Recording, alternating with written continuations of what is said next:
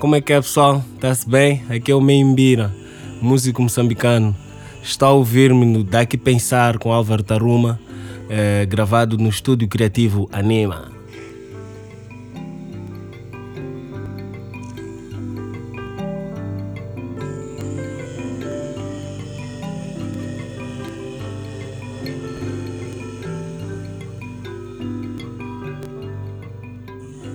Está a ouvir o podcast Dá que Pensar, uma ideia da Anima Estúdio Criativo e eu sou o apresentador Álvaro Taruma. Neste episódio, vamos falar de música, de instrumentos tradicionais e da ambira em particular, mas também iremos falar do mercado musical moçambicano.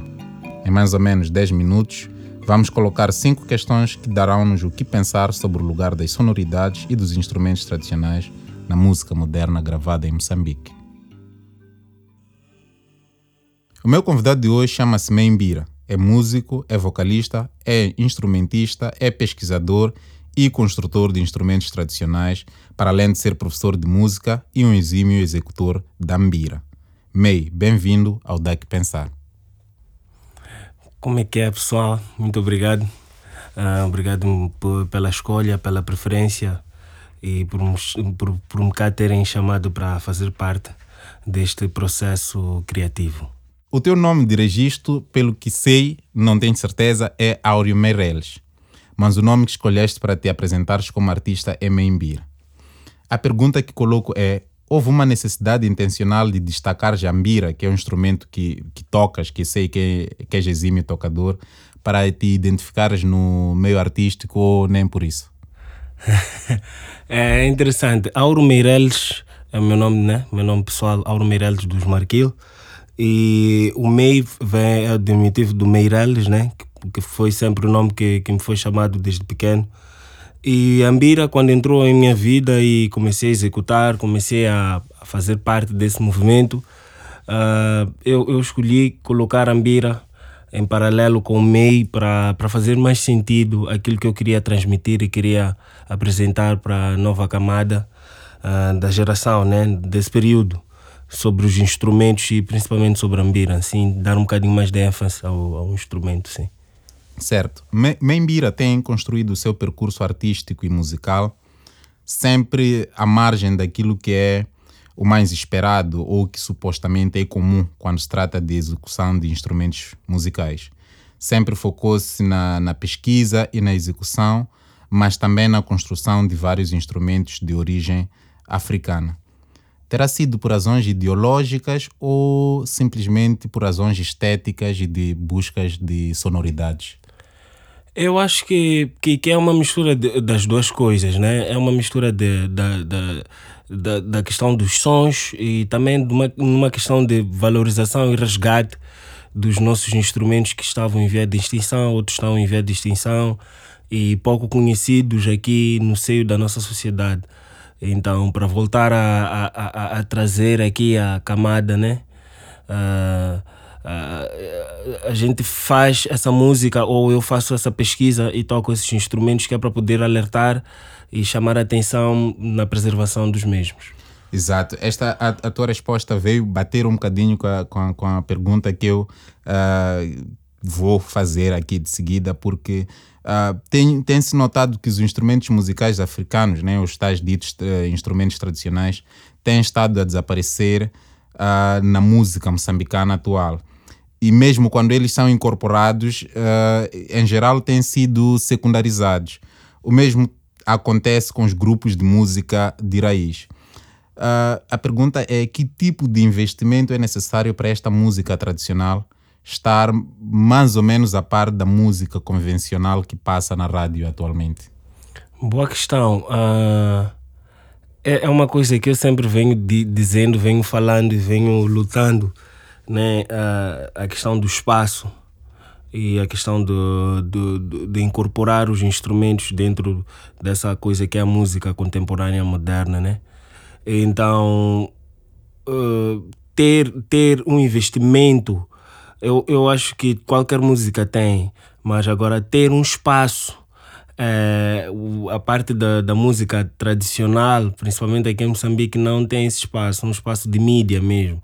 Né? Não é questão assim de investimento monetário para poder fazer passar ou gravar, porque existem gravações. Eh, aqui a questão é ter espaço em mídia e ter espaço na consciência dos músicos de música popular, música mais convencional, né, sobre os nossos instrumentos. Então, eu acho que é mais está mais tá mais ligado à questão de espaço mesmo com, com, com a questão da mídia. Ok. Uh, dos vários instrumentos uh, tradicionais, como o djembe, a timbila, a xigovia, entre outros, neste momento a mbira parece que está na moda. Uh, há mais pessoas com interesse de aprender a mbira, encontra-se mais gente a, a tocar a mbira. Uh, acha que o interesse que se demonstra por, por esse instrumento pode marcar um ponto de viragem na forma como os músicos e as pessoas encaram os, os instrumentos tradicionais? É, poxa, muito nice. Eu, eu, eu em particular, só, só, só tenho a louvar e agradecer ao movimento dos, dos construtores, dos tocadores de instrumentos e, e, e, dizer que eu faço parte desse, desse processo de revolução, né? porque é um prazer poder dizer isso, porque não foi fácil. É um trabalho que está a ser feito, está a ser feito já há muito tempo por outros mestres, por outros colegas. É, mas quando praticamente uh, a gente entrou assim uma camada de, nova, não não da velha guarda da música, mas assim de uma, de uma, de uma camada juvenil, atual, uh, entrou para o processo de divulgação dos instrumentos de música, uh, comecei a incorporar um pouco mais a língua portuguesa com a mistura dos instrumentos da ambira, ambira como como como um instrumento pessoal e principal. E a misturar um pouco com os elementos eletrônicos e fazer outros estilos que, que despertassem um pouco a curiosidade dos jovens, das pessoas. Então, a questão também dos cursos, a questão da, da massificação, dos posters, da, da recriação, de fazer um desenho diferente, uma pintura, uma coisa assim. E também a abordagem do próprio instrumento, como, como, como a lógica que o instrumento traz, né? Influencia muito, influenciou muito para esse movimento. Ok. Membira é músico, é pesquisador, professor de mbira, é construtor de eh, instrumentos tradicionais. Um, olhando para aquilo que é o estágio das nossas indústrias culturais e criativas em Moçambique, uh, sobretudo o mercado musical em si, não tem às vezes vontade ou tentação de escolher uma outra carreira?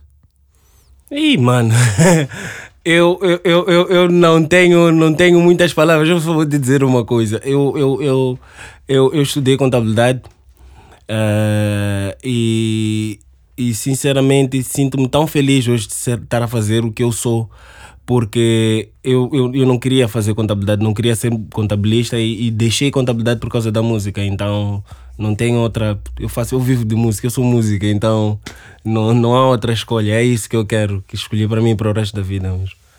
May, muito obrigado por estar conosco e partilhar as suas ideias e perspectivas acerca da música e dos instrumentos tradicionais em Moçambique. Para o amigo ouvinte que tiver um projeto de áudio como podcasts, radionovelas, captação e gravação de spots publicitários, não se esqueça de entrar em contato com Anima Estúdio Criativo para soluções profissionais. Como sempre terminamos os nossos episódios, vamos pedir ao nosso convidado para dizer algo que nunca disse antes, algo que dá que pensar.